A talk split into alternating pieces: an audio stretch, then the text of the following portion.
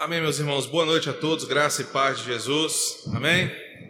Louvamos a Deus por mais um domingo que estamos na sua casa em expressão de culto ao Senhor, culto dominical. Certamente temos motivos para estar aqui, para agradecer ao Senhor por tudo que ele tem feito por nós. Quero convidar você a abrir a sua Bíblia em Lucas, capítulo 14 nós faremos uma abordagem do verso 25 ao 33. Lucas 14, dos versos 25 ao 33. Essa noite a nossa intenção é responder a seguinte pergunta: Quem pode ser discípulo de Jesus? Todos que estão aqui, todos que fazem parte de uma igreja, Todos que saem das suas casas para se reunir como igreja são discípulos de Jesus? Há uma pergunta hoje que vai ser respondida pela palavra. E essa pergunta é direcionada especialmente e especificamente para você e para mim. Para que nós olhemos para esse texto e façamos a seguinte pergunta: Eu tenho condições de ser discípulo de Jesus? Eu sou discípulo de Jesus? E eu espero que o Espírito Santo fale com você essa noite através desse texto. Lucas 14, verso 25 ao 33, está escrito assim: Grandes multidões o acompanhavam, e ele, voltando-se, voltando lhes disse: Se alguém vem a mim e não aborrece a seu pai, e mãe, e mulher, e filhos, e irmãos, e irmãs, e ainda a sua própria vida, não pode ser meu discípulo. E qualquer que não tomar a sua cruz e vier após mim, não pode ser meu discípulo. Pois qual de vós, pretendendo construir uma torre, não se assenta primeiro para calcular a despesa e verificar se tem todos os meios para construir. Para não suceder que, tendo lançado os alicerces e não a podendo acabar, todos que a virem zombem dele, dizendo: Este homem começou a construir e não pôde acabar. Ou qual é o rei que, indo para combater outro rei, não se assenta primeiro para calcular se com 10 mil homens poderá enfrentar o que vem contra ele com 20 mil.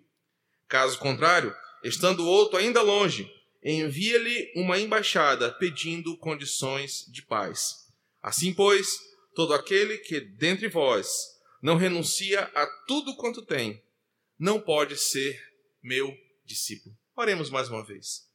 Espírito Santo, compete ao Senhor agora, como Deus Todo-Poderoso, iluminar o nosso coração e a nossa mente, para que possamos olhar para esse texto e dele brotarem as verdades eternas do Senhor. Somente o Senhor pode fazer isso em nosso coração e na nossa mente. Portanto, ilumina cada um de nós pelo poder da tua palavra, que é a verdade, e nos leva a te adorar por aquilo que ouviremos, por, por aquilo que, que veremos essa noite aqui, e que teu nome seja engrandecido, para a honra e glória de Cristo. Amém. Meus irmãos, é um texto que nós recortamos para falar esta noite. É um texto que muitos conhecem, talvez já ouviram várias exposições ou várias pregações, principalmente sobre o, te, o versículo 27 de tomar a sua cruz e se negar para seguir a Jesus. É um texto que aparece nos outros evangelhos, nos sinóticos. Em Mateus capítulo 10 há uma menção sobre isso, em Lucas também há uma menção sobre esse texto. Mas há uma importante observação a ser feita nesse texto, porque num curto espaço de tempo, Jesus faz três afirmações sobre uma certa categoria de pessoas que não podem ser seus discípulos. O termo se repete três vezes de forma muito enfática nos versículos 26, no verso 27 e no verso 33. E esse, esse, essa expressão não pode ser meu discípulo, não pode passar em branco na nossa leitura. Por que, que Jesus faz questão de dizer, nesse exato momento, nessa conjuntura que ele se encontra, que determinadas pessoas não têm condições de ser os seus discípulos? Essa pergunta me inquietou esses dias quando eu li esse texto. Essa pergunta me inquietou quando eu percebi quando e como Jesus fala isso. E essa pergunta me provoca para perceber que Jesus fala isso no momento em que muitos não teriam coragem de falar. Para você entender, o evangelista Lucas, ao fazer a sua produção teológica em duas etapas, o livro de o Evangelho de Lucas e o livro de Atos, Na primeira parte, ele faz questão de detalhar tudo o que Jesus havia feito e que se tornou popular. Claro que muita coisa Lucas não falou, mas Lucas fez questão de detalhar o máximo possível o que Jesus fez em seu ministério. E no capítulo 14, Jesus já havia curado enfermos, já havia expulso demônios, já havia feito multiplicações, milagres, curas, ele já tinha se mostrado alguém diferente. Ele já havia se apresentado como o Messias que a Bíblia fala que viria ao mundo para resgatar o seu povo. As pessoas estavam acreditando em Jesus. Jesus arrastava multidões. Onde Jesus estava, lá estavam pessoas que desejavam ver e ouvir o que Jesus tinha para apresentar. Em determinado momento, Lucas vai contar que Jesus parece não ter paz, porque ele não conseguia mais ficar sozinho, dada a quantidade de pessoas que queria estar próximo dele. No capítulo 14, vem de uma trajetória onde Jesus está ensinando através de parábolas aquelas multidões que o seguem. E chega no versículo 25, Lucas afirma que não apenas uma multidão. A expressão usada por Lucas aqui no plural evocando a grandeza da coisa, ele fala grandes multidões. Algo muito maior do que uma multidão como nós temos visto na televisão das carreatas presidenciáveis. Muita gente estava acompanhando Jesus. Tanta gente que não era possível mensurar em números a quantidade de fiéis e de pessoas que queriam estar perto de Jesus. Determinado momento, no determinado momento apresentado aqui por Lucas, Jesus já era uma voz que reverberava e que fazia com que várias e várias pessoas desejassem estar perto dele. O que para muitos parecia ser um sucesso ministerial, Jesus mostra de uma outra forma. Qual pastor, qual líder não gostaria de ter grandes multidões seguindo os seus passos, ouvindo os seus ensinamentos? Qual pastor contemporâneo não gostaria de ter uma mega, uma mega igreja, uma mega estrutura que comportasse grandes multidões que o acompanhassem para onde ele for?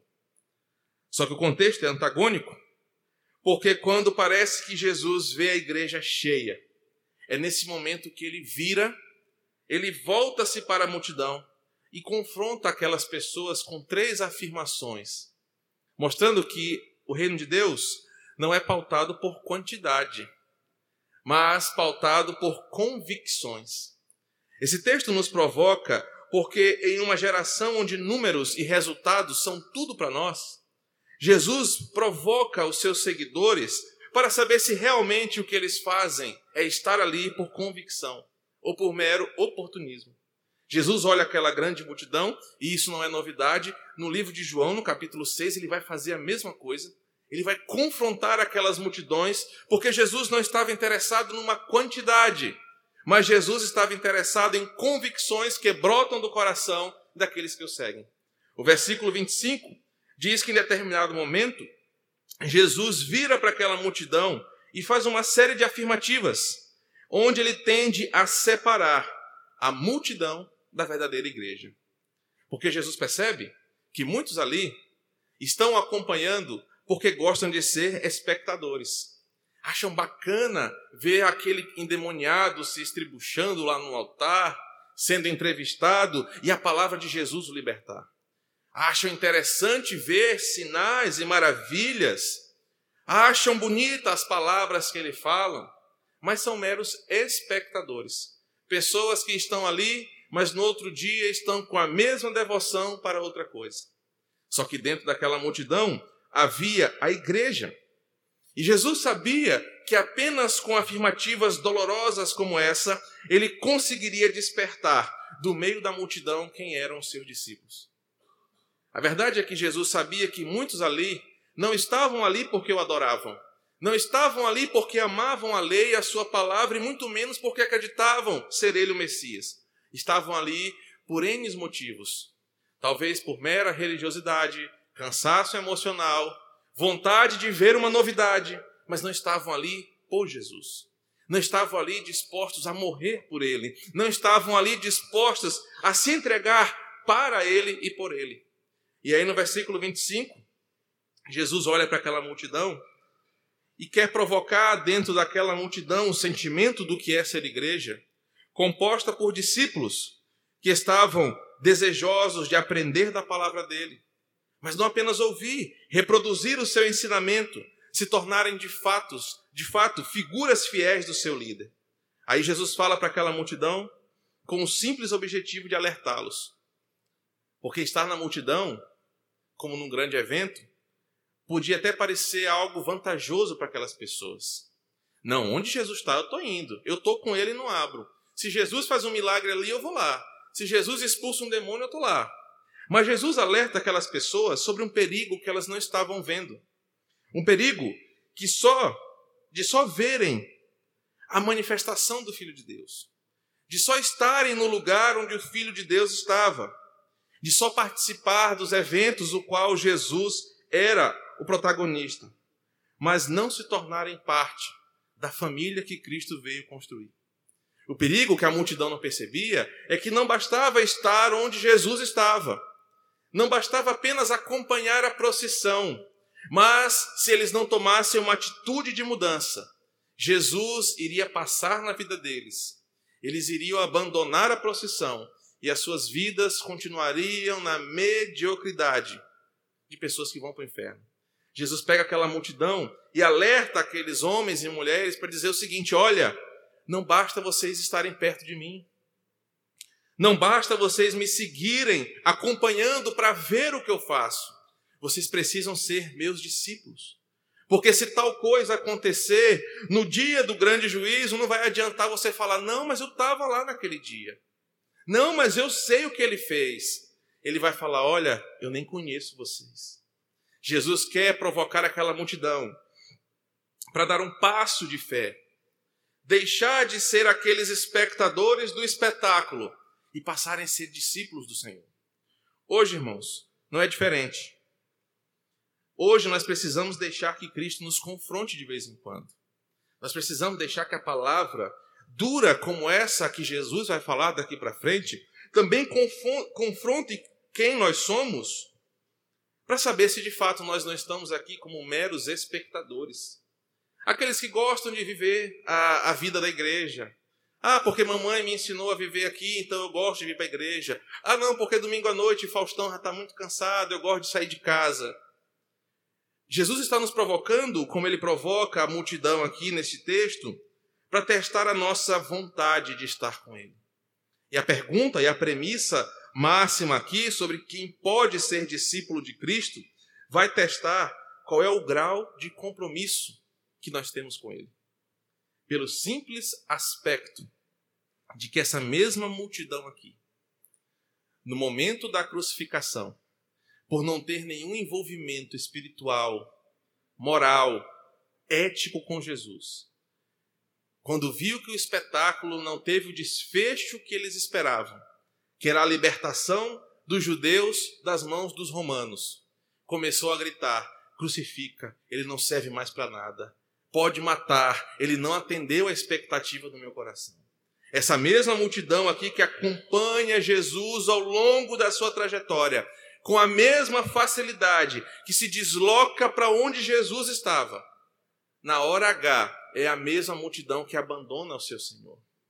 E Jesus, sabendo dessas coisas, quer extrair da multidão corações convictos, corações que levariam a sua palavra, corações que pregariam o seu evangelho e até morreriam por ele. E é nesse confronto que Jesus faz três afirmativas, testando essas pessoas e que nos testa hoje à noite. Será se você tem as condições bíblicas para ser um discípulo de Jesus? Ou será se você está aqui há tantos anos, talvez está nessa igreja até mesmo antes da minha chegada, mas nunca deixou de ser multidão? A Bíblia começa então a nos apresentar as três argumentações principais de Jesus nesse diálogo.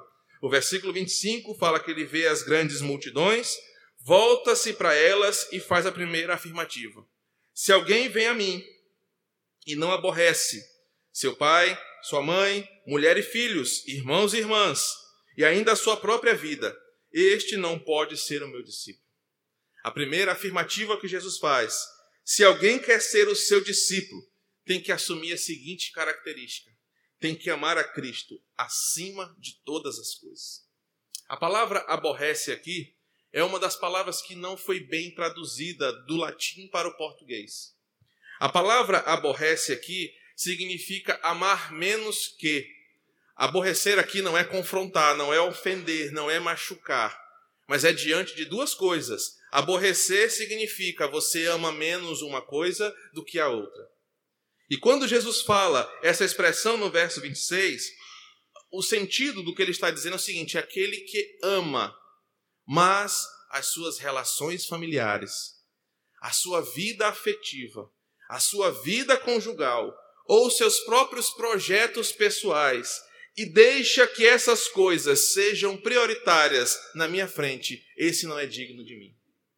A primeira afirmativa de Jesus, ao responder quem pode ser seu discípulo, é aquela que diz: quem ama a Cristo acima de todas as coisas, esse é meu discípulo.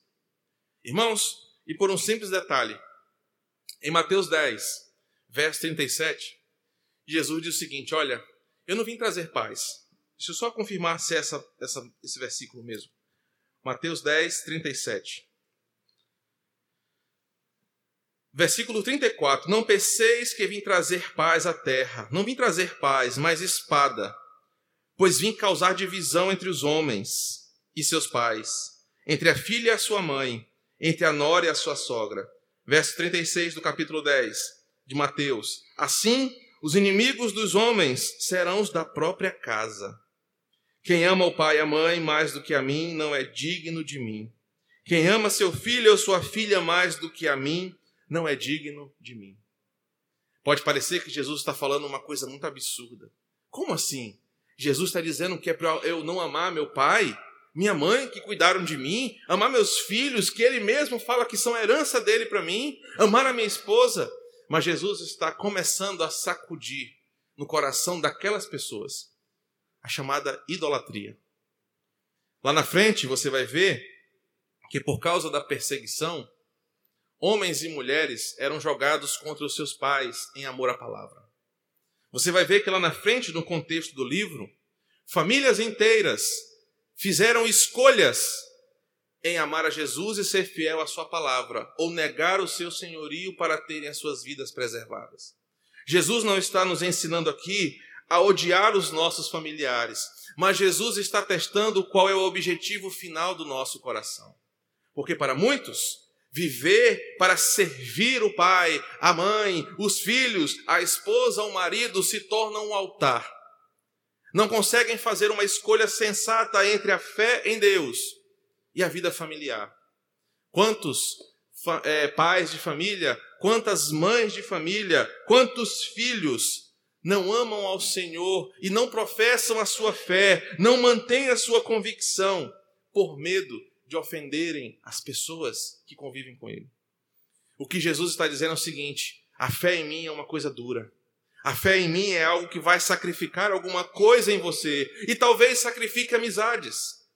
Talvez sacrifique amor de pessoas que você tanto amava. Mas no final de tudo, o amor que importa é o amor que eu derramo por você na cruz. Jesus está ensinando aquelas pessoas que aqueles que não amam a Cristo acima de tudo não conseguirão sustentar a sua fé até o final. Um exemplo prático é daquela mulher cujo marido não é crente e que ainda no namoro o pastor alerta: olha, não é saudável esse namoro. Você é uma mulher de Deus, ele é um homem do mundo. Esse homem vai te afastar do evangelho. Mas a mulher opta por ficar com o namorado e a consequência é que no casamento, dificilmente aquele homem vai se converter. Porque, como eu digo várias vezes, namoro não é para evangelizar. Namoro não é evangelístico.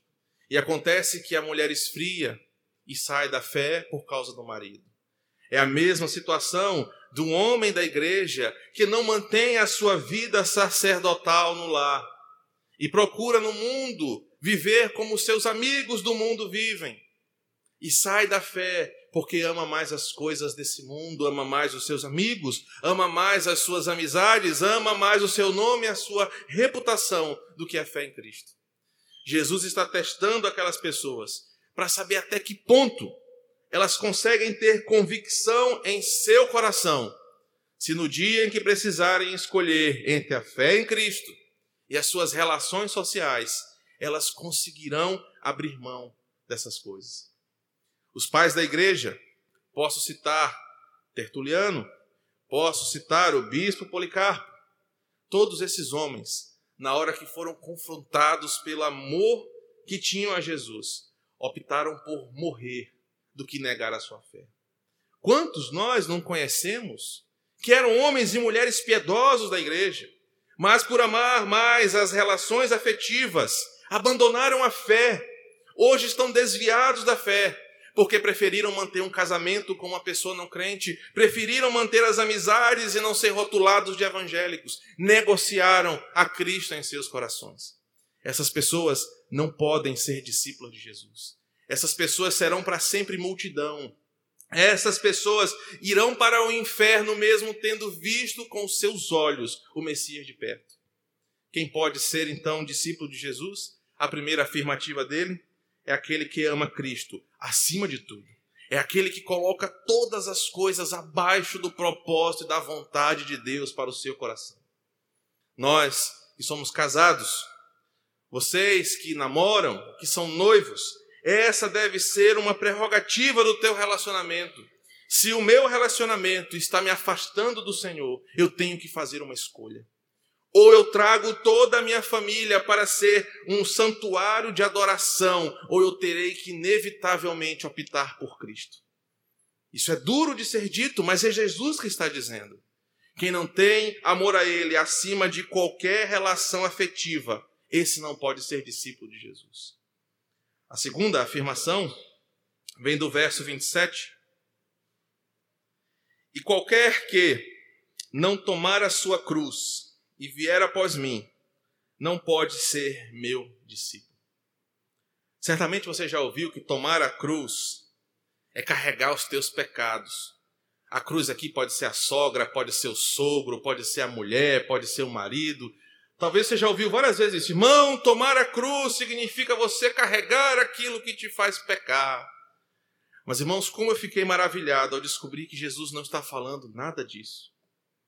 Como eu fiquei maravilhado em saber que minha, cru, minha sogra não é minha cruz, que minha esposa não é minha cruz, que meus filhos não são a minha cruz, que mãe ou pai não é minha cruz e que nem eu mesmo sou a minha cruz. Jesus está falando algo totalmente contrário do senso comum. Jesus está dizendo, em outras palavras, que aquele que não consegue lutar contra os seus pecados e buscar uma nova vida em Jesus, esse não pode ser o seu discípulo. Jesus usa a cruz aqui como uma referência do único lugar onde nós podemos mudar quem nós somos. Jesus usa a cruz aqui como a única referência onde nós podemos mudar e vencer os pecados que nos aprisionam. E tomar a nossa cruz aqui significa, longe do Senhor, eu não posso ser uma pessoa melhor. Longe do sacrifício de Cristo, eu não posso me transformar. Por isso eu preciso sempre estar perto da cruz. Por isso eu preciso sempre abraçar a cruz. Porque apenas na cruz, em Jesus, a minha velha criatura, ela é vencida. Tomar a sua cruz significa todos os dias você optar por abraçar o Evangelho, porque só nele você conseguirá lutar contra os seus pecados. Quem não pode ser discípulo de Jesus é aquela pessoa que acha que não tem pecado. É aquela pessoa que acha que consegue lutar sozinha contra a sua velha natureza. É aquela pessoa que acha que tem forças, porque é inteligente, porque é sábio, porque consegue fazer isso e aquilo. Ou muito pior, aquele que não precisa se humilhar diante de Cristo.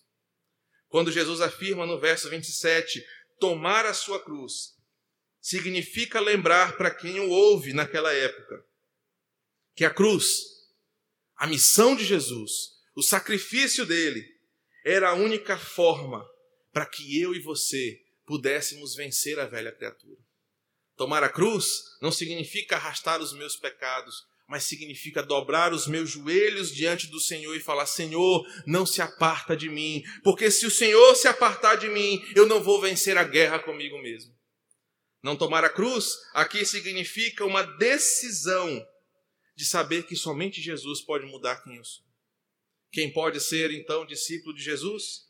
É aquele que luta contra os seus pecados, não com a sua força, mas pelo poder da palavra. É aquele que, como ele diz, vai após ele, faz o que ele faz, faz o que ele fez, obedece os seus ensinamentos, luta constantemente contra o homem carnal que eu sou, não com as minhas forças, mas com a palavra. E o episódio do deserto nos mostra isso com clareza. Jesus estava diante de um ser que não chega nem perto dele em poder ou glória. Satanás se apresenta para, Jesus para testar e tentar o nosso Senhor. Jesus poderia ter usado N ferramentas. O próprio diabo, Satanás, o opositor, apresenta a ele alternativas. Mas o que acontece é que em João capítulo, Mateus capítulo 4, que é o episódio da tentação, Mateus capítulo 4, se não me engano, só conferir aqui, para não passar para vocês um texto que não é verdade, Mateus capítulo 4, Jesus usa armas e exemplos que eu e você podemos usar. Por que, que Jesus não convocou uma miríade de anjos para guerrear contra o diabo e para tirá-lo da sua presença? Por que Jesus não estalou os dedos e fez o diabo correr com medo dele? Porque ele saberia, ele sabia que todos os dias eu e você seríamos tentados da mesma forma. E a arma que nós temos em nossas mãos é a mesma arma que ele usou. Usou a palavra usou as Escrituras, usou a Bíblia. Isso é tomar a minha cruz. Isso é ser tentado e responder às tentações que tanto me seduzem e que às vezes parecem resposta para o meu problema, com a Bíblia, com a cruz, com o Evangelho e dizendo: Senhor, me ajuda a vencer essa batalha. Tomar a minha cruz significa saber que em mim não há nada que faça com que eu vença essa guerra. É saber que em mim não há nada que me dê sustentação para enfrentar o pior inimigo, que não é a carne, que não é o diabo e que não é o mundo, mas é o homem carnal que eu sou. Que Paulo chama de miserável homem, chama de velha natureza, chama de homem carnal. Para esse inimigo, apenas a cruz pode me dar resposta. Mas não é apenas sendo multidão, ouvindo falar de um evangelho, mas é estando presencialmente com ele, intimamente ligado a ele, andando após ele, fazendo o que ele fazia. Quem pode ser discípulo de Jesus, então? Quem lutar contra os seus pecados, quem buscar no evangelho força para lutar, quem viver os passos de Jesus, quem fazer o que ele fez. A multidão não. A multidão estava vendo o espetáculo. A multidão queria ver o circo pegar fogo. A multidão queria ver o que Jesus ia fazer. Mas para seus discípulos, Jesus falava: Olha, se você quer ser meu discípulo, primeiro teste: quem você ama mais do que a mim? Você tem coragem de amar mais a mim do que os teus sonhos, do que os teus projetos, do que os teus, as tuas relações afetivas? Se sim, você pode ser meu discípulo. Se não, você é apenas multidão. Você luta contra os seus pecados, confiando na minha palavra, no meu evangelho, buscando em mim uma nova vida. Se sim, você pode ser meu discípulo. Se não, você é apenas multidão. Os versos 28 ao 31, Jesus vai apresentar, em forma de ilustração, a vergonha que seria para aquele momento. Ele fala de duas coisas que levam para o mesmo fim. Primeiro é um cara que vai construir uma casa, ele usa aqui uma torre, e que começa a fazer, e que fala para todo mundo assim: olha, eu vou construir uma casa. Eu estou fazendo uma casa e vocês vão ver como essa casa vai ficar bonita. E ele sai fazendo. No meio da obra, ele vê que não tem condição financeira, condição física e condição emocional para terminar. Aí o pessoal passa na porta da casa dele: aí, João, cadê a casa? É, não deu para terminar, não deu para fazer. Eu larguei isso de mão. Jesus fala que isso é vergonhoso. A outra é um rei muito valente que se levanta alguém contra ele e fala: Não, eu vou lá guerrear. E quando ele chega na beira do vale, ele olha que o outro exército tem mais soldados do que ele. Aquele rei que contou valentia ao sair do seu reino. Não, eu vou lá, eu vou matar, eu vou botar para quebrar, eu sou miseravão. Quando olha o inimigo, fala: É, eu me lasquei. Jesus fala que essas duas atitudes são vergonhosas. E ele está falando isso para aquelas pessoas com a seguinte intenção: e no dia do julgamento, quando vocês estiverem diante do tribunal, e vocês disserem: Não, Jesus, mas eu vi, eu estava lá, eu participei, na hora que tu multiplicou o pão, eu até comi. Pense num pão bom. Era um peixe-pedra bem fritinho, gostoso, eu estava lá. Jesus está dizendo que será vergonhoso naquele dia você passar a vida inteira como multidão e não ser contado como igreja do Senhor. Irmãos, isso é mais sério do que eu possa estar falando ou da forma como eu estou falando.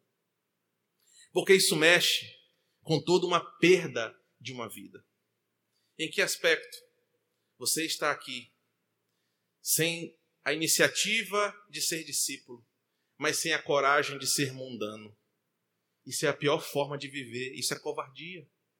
Porque você não quer assumir que se entrega ao diabo e muito menos ter coragem de assumir que é do Senhor. E aí você perde os prazeres do mundo e você perde a bênção de andar com o Senhor. Chega no final da vida, você vai ser igual a esses dois exemplos aqui. Todos vão zombar de você. Todos vão ver que a tua obra não foi feita com inteligência, com convicção, com planejamento. Essas pessoas aqui, Apocalipse vai chamar de pessoas mornas, que no dia do julgamento serão vomitadas. E você perdeu a sua vida inteira nem amando a Deus e nem amando ao mundo porque você foi covarde, porque você foi burro, porque você não foi inteligente. E Jesus está dizendo: olha, tomem uma decisão, tomem uma postura. Se vocês são multidão, vocês estão perdendo o relacionamento comigo. Se você é multidão, passe a virar discípulo se adeque ao que eu quero e se torne minha igreja. Ele agora vai apresentar no versículo 33, em forma de conclusão desse pensamento, dizendo assim: Assim, pois, todo aquele que dentre vós não renuncia tudo quanto tem, não pode ser meu discípulo. Um pastor ligado ao movimento da teologia da missão integral, e hoje, como se mostra um ativista da esquerda política, uma vez pregou tão errado nesse texto, mas tão errado que eu creio que o anjo anotou com caneta vermelha essa heresia dele para mostrar para ele no céu. Porque ele teve coragem de dizer que aqui Jesus está embasando o comunismo. Renunciar tudo que você tem para estar junto com Deus. Mas o que Jesus está dizendo é muito mais profundo. E nada tem a ver com comunismo ou com nenhuma ideologia política ou social. Jesus está falando sobre idolatria. Jesus está dizendo que aquele que não pode ser discípulo de Jesus é aquele que constrói ídolos no seu coração. Aquele que não é capaz de abrir mão da sua idolatria para servir ao Senhor. Irmãos, nós sabemos que idolatria não é apenas aqueles que estão venerando a imagem no Círio de Nazaré. Nós já aprendemos aqui na igreja que idolatria são todas as coisas que na hora em que eu tenho que optar por Cristo e por ela, eu opto por ela.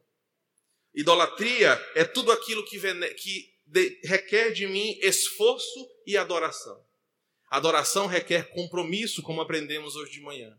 Tudo aquilo que eu dedico um compromisso maior do que com o evangelho e que na hora que eu preciso escolher, eu coloco o evangelho como secundário. Isso é idolatria. E Jesus está dizendo, em outras palavras, que não pode ser discípulo dele aquele que constrói ídolos que tomam o lugar do nosso Jesus em meu coração. Como assim, pastor? Me fale de mais, mais claramente. Aprender de Cristo, irmãos, exige compromisso e exclusividade. Isso tem um aspecto muito prático. É tão exclusivo e exige tanto compromisso que não dá para servir a dois senhores. Que não dá para dedicar esforços entre ceder o meu coração para o Senhor ou para qualquer outra coisa que tome o lugar do meu coração. Por exemplo, na minha casa, durante muitas vezes, hoje foi um exemplo disso. Eu e minha esposa tivemos um final de semana intenso de estudo. Minha esposa em aula de pós-graduação desde sexta? Desde sexta. Eu de aula do mestrado desde quarta-feira. Minha cabeça ontem estava um bagaço, um cansaço. Está ali Dona Rita Lozeiro, que não me deixa mentir, que é a nossa colega de sala de aula. A gente literalmente passou quatro dias falando grego, literalmente, lá no seminário. Hoje de manhã eu estava um bagaço, cansado, minha esposa cansada. Deu a hora de a gente levantar às sete horas. O sentimento do nosso coração é amor. Bora ficar em casa. A igreja tem muita gente, ele se vira lá, eu tenho um co-pastor, ele que se vira. Eu estou cansado. Minha esposa também quebrada. Mas seguir a Jesus exige compromisso. Mesmo quando o ídolo do meu coração é o meu tão desejado e merecido descanso o meu descanso deve ser subjugado com compromisso com o Evangelho. É por isso, irmãos, que eu, como pastor, não entendo você tirar o domingo que é da EBD e do culto para descansar.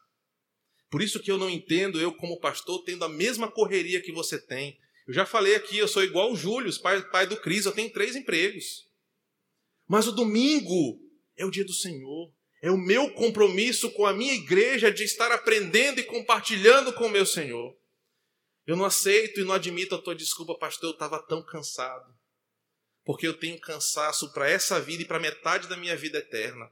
Depois que eu descansar, metade da vida eterna eu vou falar com Jesus. Mas eu não admito você dizer que é porque o domingo que você tem para fazer feira, é o domingo que você tem para fazer as coisas do seu lar, você está administrando mal o seu tempo e quem está sofrendo com isso é a sua igreja. O aspecto prático é essa, essa reflexão sobre a nossa presença, mas o aspecto espiritual é quando a tua rotina não te dá tempo para se relacionar com o Senhor no teu cotidiano. Quando você dá desculpas para não ler a Bíblia, para orar, para falar com o Senhor, para pregar o Evangelho, com a desculpa de que você faz muita coisa. Isso é idolatria no seu coração. Você tem mais medo de perder o seu emprego, você tem mais medo de ficar reprovado na faculdade, você tem mais medo de N coisas do que ser fiel ao Senhor. Todo aquele que dentre vós não renuncia a tudo quanto tem, esse não pode ser meu discípulo. No final das contas, você vai conseguir o sucesso que você tanto quis. Vai conseguir o corpo sarado e descansado que você tanto desejou. Mas você não será discípulo de Jesus. A natureza, ah, todas as, desculpa, todas as forças do universo desejam tirar Cristo do centro da glória do nosso coração. Todas as coisas desse mundo tentam tirar Jesus do centro da tua vida. E às vezes elas parecem com uma coisa muito bem camuflada. Mas a intenção delas é que aquele espaço, aquele lugar, aquele tempo que era de Cristo seja arrancado de você e você coloque uma outra coisa nesse lugar, e isso é idolatria. Jesus diz que as pessoas que são assim não podem ser seus discípulos. Mas quem é o discípulo de Jesus? É aquele que destrói todos os ídolos do seu coração é aquele que firma um compromisso de exclusividade e dedicação ao Senhor. E isso foi verdadeiro, porque Jesus passava para os nos seus discípulos, ele não falou assim, pelo menos na minha Bíblia não tem. Pedrão, quando terminar o expediente, vem cá me seguir. Ô Mateus, fecha tuas contas aí, pega teu seguro-desemprego, pega esse FGTS aí depois tu me segue. Jesus falava: sai, vem, me segue. Jesus não estava preocupado se o cara tinha família, se o cara tinha emprego, se era concursado, porque ele entendia que discipulado exigia compromisso. Hoje, Jesus já não nos chama de uma forma efetiva como era aqui, radical como era aqui, mas ele ainda chama, nos chama e chama cada um de nós para colocar no lugar dos ídolos desse mundo o trono do Senhor, onde todas as coisas estarão subjugadas ao compromisso que eu tenho com o Evangelho. Esse texto é fantástico e nos apresenta três indicativos para testar se nós somos discípulos de Jesus ou se nós somos meramente multidão. Mas longe de ser algo para excluir pessoas, o texto serve para nós como alerta e nos coloca à prova na nossa motivação em seguir a Cristo. Longe de excluir pessoas, Jesus está alertando as pessoas ao perigo de ver a vida passar e não aproveitarem a bênção de estar com Ele. Para nós hoje, esse texto tem a seguinte aplicação: se você quer ser discípulo de Jesus, você precisa responder a essa pergunta: quem é o discípulo de Jesus? Se as tuas convicções foram testadas e você é alguém que ama Cristo acima de tudo, que está lutando para que isso aconteça todos os dias, se você é alguém que luta contra os seus pecados e busca na cruz do Senhor uma nova vida, se você destrói todos os falsos ídolos do teu coração, para que Jesus não fique concorrendo com eles, você pode ser chamado de discípulo do Senhor. Agora, se você não cumpre esses pré-requisitos, a Bíblia chama você de multidão, mas ainda há esperança para você. A Bíblia te apresenta como mudar. E se você quer de fato ser chamado de igreja do Senhor, de discípulo de Cristo, essa é a forma abandonando aquilo que te acorrenta e caminhando junto com o Senhor. Que Deus nos abençoe em Sua palavra e nos faça refletir sobre ela. Vamos orar? Espírito Santo, obrigado pela Tua palavra revelada e manifesta em nós. Obrigado porque o Senhor tem tido misericórdia e iluminado o nosso coração com a Tua palavra que se renova a cada manhã e que alimenta a nossa esperança e a nossa fé. Que o texto confrontativo dessa noite nos tire da inércia e talvez da cegueira que possivelmente caminhamos e faça dessa igreja uma reunião de discípulos e não apenas de espectadores. Que cada um de nós aqui presente olhe para esse texto e perceba que nós de fato somos discípulos do Senhor, que amamos ao Senhor com toda a nossa força, com toda a nossa alma, com todo o nosso entendimento que nos apegamos ao Evangelho porque sabemos que só no Senhor temos poder para lutar. E que, Senhor, te colocamos no lugar que é devidamente teu em nosso coração. Obrigado pela oportunidade de ser alertado pelo teu Evangelho, porque apenas Ele tem poder de mudar quem nós somos. Obrigado porque o Senhor tem misericórdia de nós e sempre nos dá uma nova oportunidade para recomeçar de onde paramos, para levantar e caminhar com o Senhor. Obrigado porque o Senhor não desiste de nós e nos ama com um amor incomparável. Continua operando a graça de falar conosco ao longo da semana por essa palavra. Que possamos pensar nela, possamos refletir sobre ela, possamos falar para outros sobre o que ouvimos essa noite.